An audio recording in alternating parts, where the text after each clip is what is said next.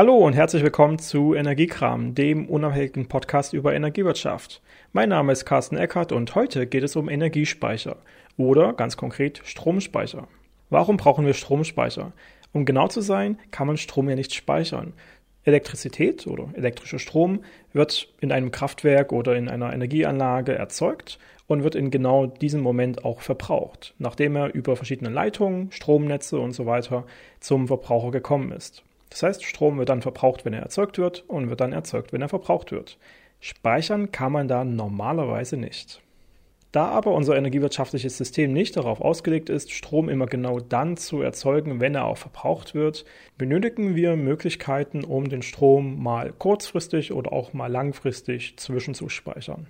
Da Strom als solches nicht direkt gespeichert werden kann oder nur sehr kurzfristig in Kondensatoren und Spulen mal zwischengelagert werden kann, aber eben wirklich nur sehr kurzfristig, müssen wir ihn umwandeln, um ihn tatsächlich speichern zu können.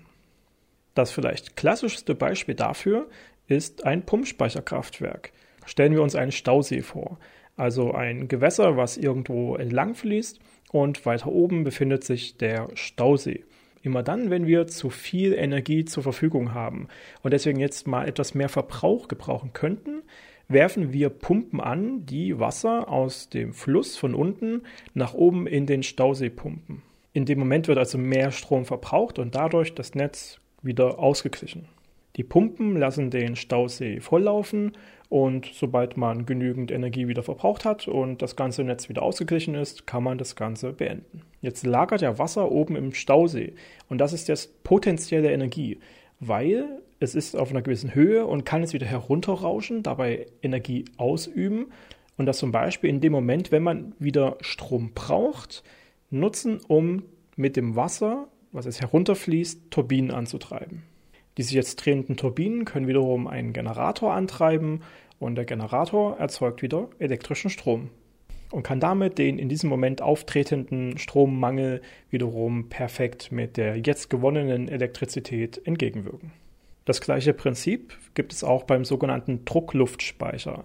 Da passiert eigentlich genau das Gleiche. Das ist zum Beispiel eine große Kugel und in dem Moment, in welchem man zu viel Energie zur Verfügung stehen hat, werden Pumpen angewendet, um mit hohem Druck die Luft in diesen Druckluftspeicher hineinzupumpen. Der Aufwand, das zu pumpen und den Druck aufzubauen, verbraucht die Energie.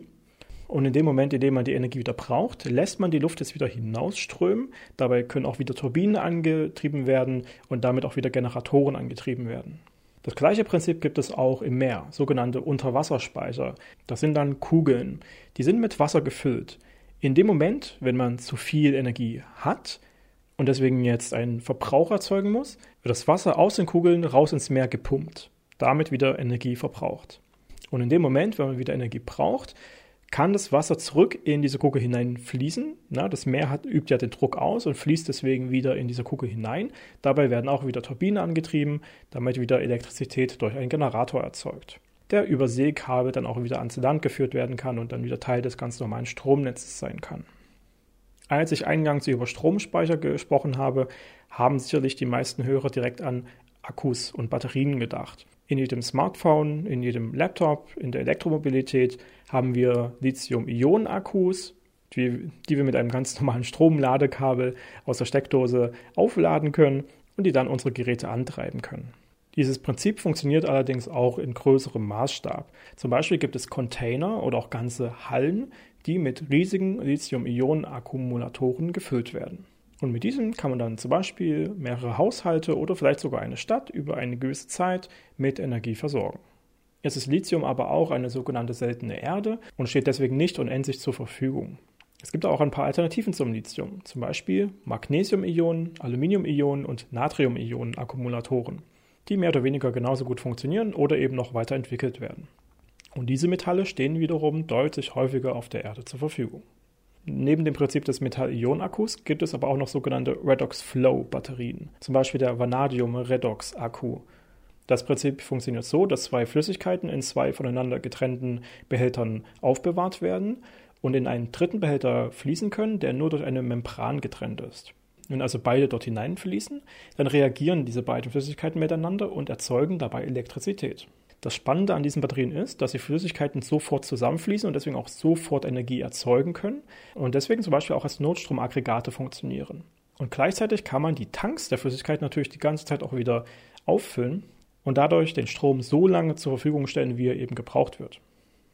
Ein weiteres entscheidendes Prinzip von Energiespeichern ist die Umwandlung von Strom in etwas anderes, zum Beispiel in Wärme. Mithilfe von Power-to-Heat-Anlagen kann man ja mit Strom Wärme erzeugen. Und diese Wärme kann zum Beispiel auf Wasser übertragen werden. Wasser kann Wärme vergleichsweise gut speichern. Wenn sich das Wasser also in einem gut gedämmten Behälter befindet, kann man theoretisch auch über Tage hinweg dort die Wärme vorhalten. Da mit fortschreitender Zeit aber trotzdem Wärme an die Umwelt abgegeben wird, kann das tatsächlich nur vergleichsweise kurzfristig gut funktionieren. Deutlich langfristiger funktioniert die thermochemische Umwandlung. Dabei entsteht ein Stoff, der langfristig die Energie der Wärme halten kann und bei einer weiteren chemischen Reaktion diese Wärme wieder abgeben würde. Dazu kann man sich zum Beispiel den Begriff gebrannter Kalk anschauen. Und neben der Umwandlung in Wärme gibt es auch noch verschiedene andere Technologien rund um Power to X, zum Beispiel Power to Gas, bei welcher man Wasserstoff aus Elektrizität erzeugt und der Wasserstoff auch noch durch Anreicherung mit Kohlenstoffdioxid zu einem künstlichen Methan weiter reagieren kann und dieses Methan problemlos in unserer bereits bestehenden Erdgasinfrastruktur gespeichert werden kann. Das Gas kann dann einerseits für die Wärmeversorgung oder eben auch zur Rückverstromung genutzt werden. Der Wirkungsgrad ist dabei aber die Krux. Es ist nicht unbedingt effizient, den Strom erst zu Gas und dann wieder zurückzuwandeln. Deswegen könnte in Zukunft die ja bestehende Gasinfrastruktur nochmal eine ganz neue Rolle bekommen. Parallel zum Power-to-Gas kann durch die Umwandlung von Strom zu einem Kohlenwasserstoff nicht nur Gas, sondern auch Treibstoff entstehen, also künstliches Benzin oder Diesel oder was auch immer. Und da man die Flüssigkeit in einem ganz normalen Tank lagern kann, ist auch damit eine Speichermöglichkeit gegeben. Wir sehen also, es gibt einige Möglichkeiten, um Strom durch eine Umwandlung zu speichern. Dabei gilt keines der genannten Prinzipien als das Allheilmittel, sondern wie immer geht es um eine gesunde Kombination aus verschiedenen Technologien, die für verschiedene Zwecke genau richtig sind. Aber auf jeden Fall können wir sehen, es gibt jede Menge Möglichkeiten, um Strom zu speichern. Und damit ist auch ein wichtiger Aspekt der fortschreitenden Energiewende gesichert. Das soll es jetzt für heute gewesen sein. Habt ihr irgendwelche Fragen? Oder habt ihr zum Beispiel einen Stromspeicher zu Hause, sei es im Sinne der Elektromobilität oder sei es ein Speicher in der Wand, an der Garage oder im Keller? Dann schreibt das doch einfach mal in die Kommentare auf energiekram.de. Und ansonsten bleibt mir nur zu sagen, mein Name ist Carsten Eckert und bis zum nächsten Mal bei Energiekram.